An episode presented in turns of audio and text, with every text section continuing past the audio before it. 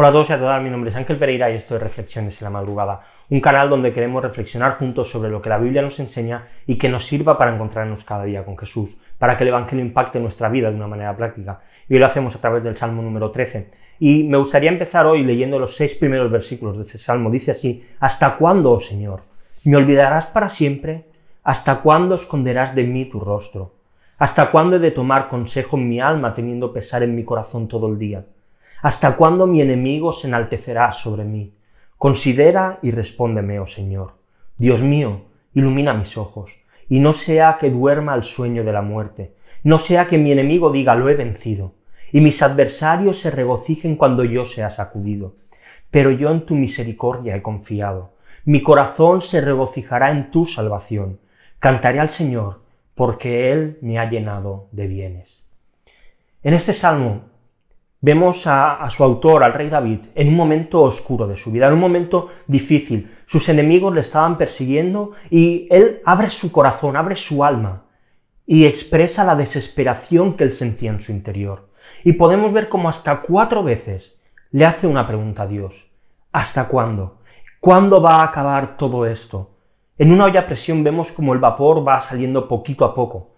Ah, cuando ya la, temperatura no aguanta más y necesita salir por algún lado. En las personas muchas veces la presión es tan fuerte, es tan fuerte en nuestro interior que al final explotamos y decimos cosas que aunque nuestro interior sepa que no es verdad, lo primero y lo más fácil a veces es hacer como el salmista y decirle a Dios, ¿hasta cuándo esto?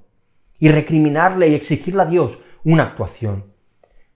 En esta expresión, David evidencia que él se siente abandonado que se siente que Dios le ha olvidado. Y muchas veces cuando pasamos por problemas, por dificultades, por situaciones que no son agradables, nosotros podemos sentirnos así también. Pero, ¿puede Dios olvidarse de sus hijos? Podemos decir a ciencia cierta y sin miedo a equivocarnos que Dios es nuestro Padre. Y como Padre, Él nunca se olvida de sus hijos. Él nunca abandona a sus hijos. Él nunca deja solo a sus hijos.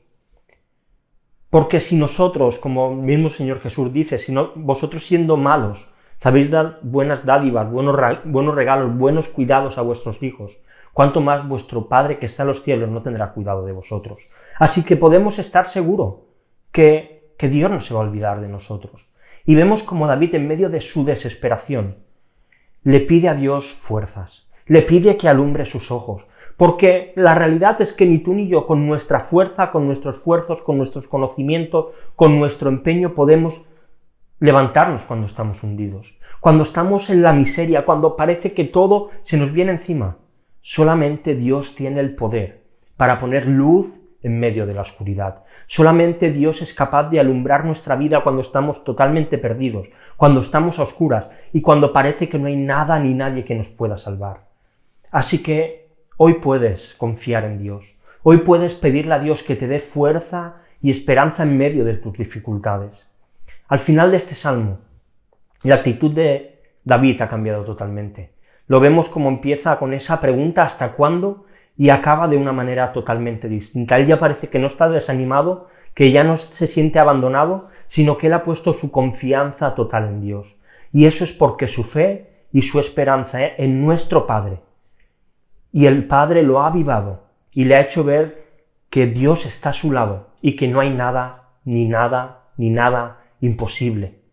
Muchas veces pensamos que, Dios nos ha dejado de lado, que Dios ha dejado de preocuparse por nuestras necesidades, por nuestros problemas, pero en este breve salmo vemos como David se da cuenta que Dios no está ajeno a sus problemas, y aun en medio de la desesperación, aun en medio de su impaciencia, Dios siempre sale a la ayuda y al auxilio de sus hijos.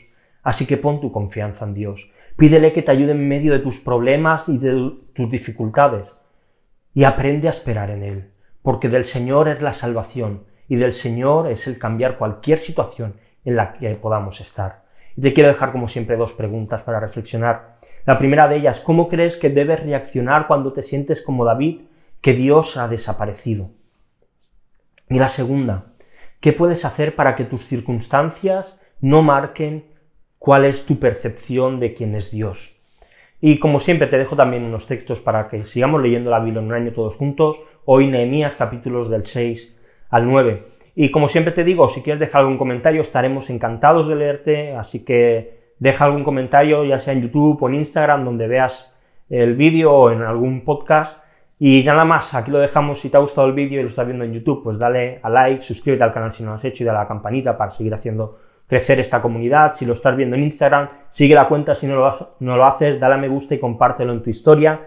Y puedes seguirnos también en Facebook y en Twitter, donde cada día subimos los enlaces para que puedas acceder a los vídeos y a los audios. Y si lo prefieres en formato podcast, pues en iVoox, en iTunes, en Spotify, puedes escucharlo cada día y disfrutar y tener un tiempo de, devocional y un tiempo en el que podamos juntarnos para, para seguir a Jesús y para reflexionar sobre la Biblia. Así que nada más, lo dejamos aquí. Mañana volvemos con una nueva reflexión aquí en Reflexiones en la Madrugada. Hasta mañana.